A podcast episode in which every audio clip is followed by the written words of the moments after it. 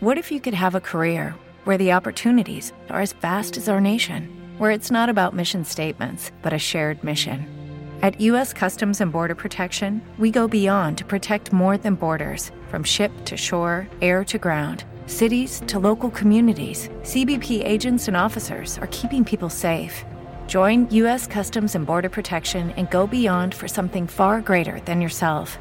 Learn more at cbp.gov/careers.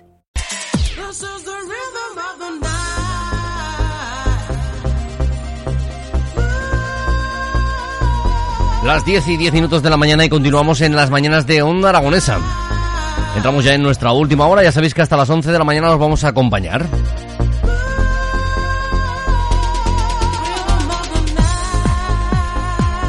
Y hoy veía día 29 de septiembre, eh, tenemos que hablar con nuestro siguiente invitado porque hoy se celebra el Día Mundial del Corazón. Vamos a hablar con el doctor Fernando Garza, responsable del programa de rehabilitación cardíaca del Hospital Provincial Nuestra Señora de Gracia. Muy buenos días, doctor, ¿cómo estamos? Buenos días, Eduardo, y buenos días a los oyentes de Onda Aragonesa. Estamos muy bien. Estamos muy bien, ven. Pues eso ya es una es un factor importante, al margen de que evidentemente mm, estéis viviendo una época en la sanidad que, que sobre todo con mucho atropello, con mucho trabajo y que evidentemente nadie querría que, que lo tuvieseis, pero bueno, me imagino que estas cosas complican un poco el día a día, ¿verdad? Así es, eh, ha ocurrido una pandemia que no esperamos ninguno y eso ha multiplicado el trabajo que teníamos ya de per se muy importante a una situación donde tenemos que asumir un aumento de la enfermedad y de los casos de enfermedad de un, de un virus de un comportamiento inicialmente desconocido, ahora cada vez más conocido, en donde tenemos que afrontar ese tipo de patología. Sí. Eh, claro, hablando de, cómo están los hospitales a día de hoy, que, en un principio, pues bueno, en nuestra comunidad autónoma parece que todavía la cosa está tranquila, pero estamos viendo como comunidades vecinas pues están ya sufriendo eh, no los colapsos, pero sí que, se están viendo ya con dificultades. Eh, para el resto de, enfermos y sobre todo para los enfermos de, corazón, pues mm, un paso hacia atrás, ¿no? de la asistencia que puedan llegar a recibir.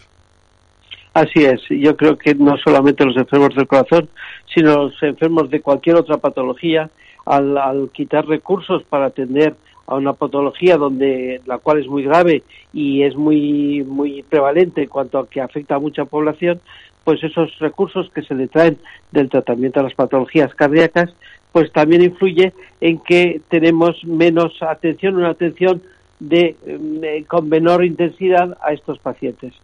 Nos preocupa enormemente el que muchos pacientes, por miedo al COVID o a que contagiarse del COVID en un hospital, no acuden o dejan de acudir al hospital cuando deben acudir de forma precoz, sobre todo aquellos pacientes que tienen síntomas de angina o infarto agudo de miocardio, dolor en el pecho, eh, en personas que, que, tienen factores de riesgo, colesterol, tensión, eh, fuman o diabetes.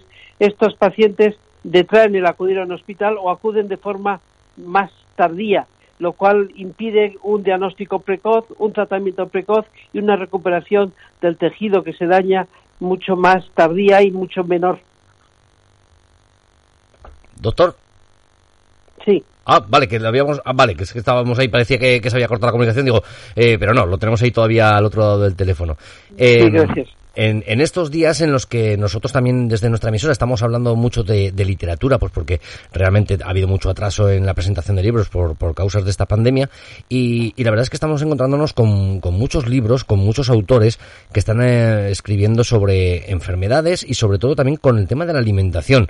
Eh, se habla mucho de la alimentación, de nuestra dieta mediterránea que se va perdiendo, se va americanizando.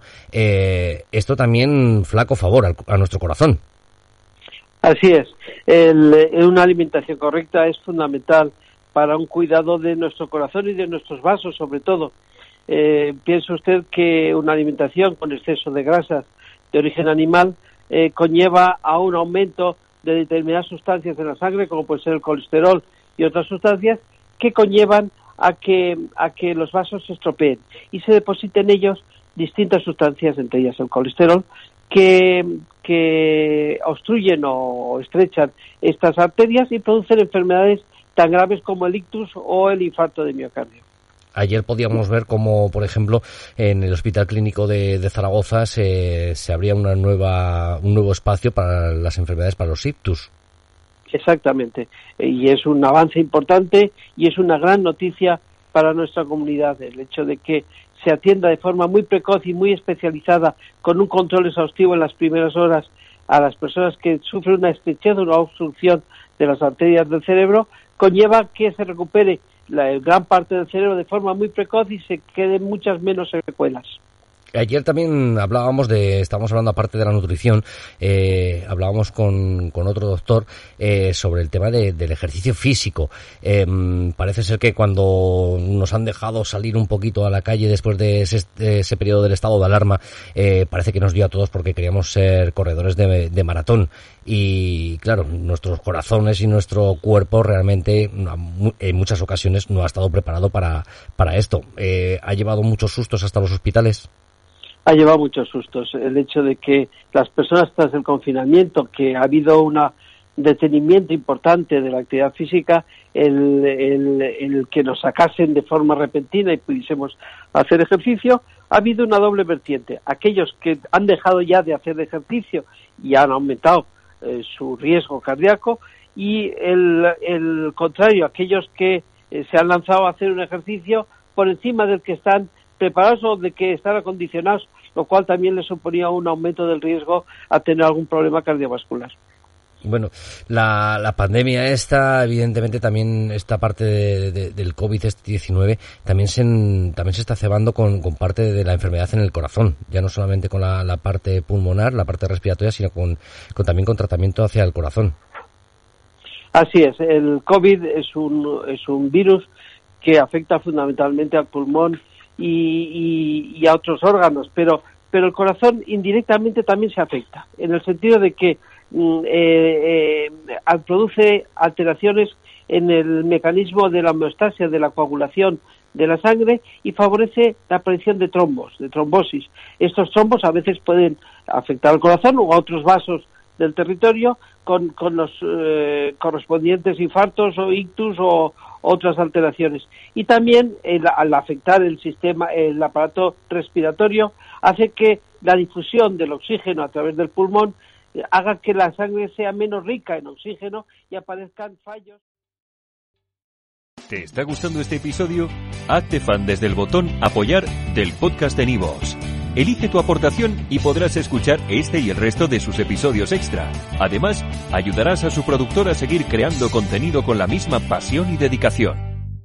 Reducing the amount of waste in your workplace will have a positive impact on our environment and can save your business money. It's also the law in Montgomery County. Make it your business to recycle right. Learn more at montgomerycountymd.gov slash recycle right or call 311.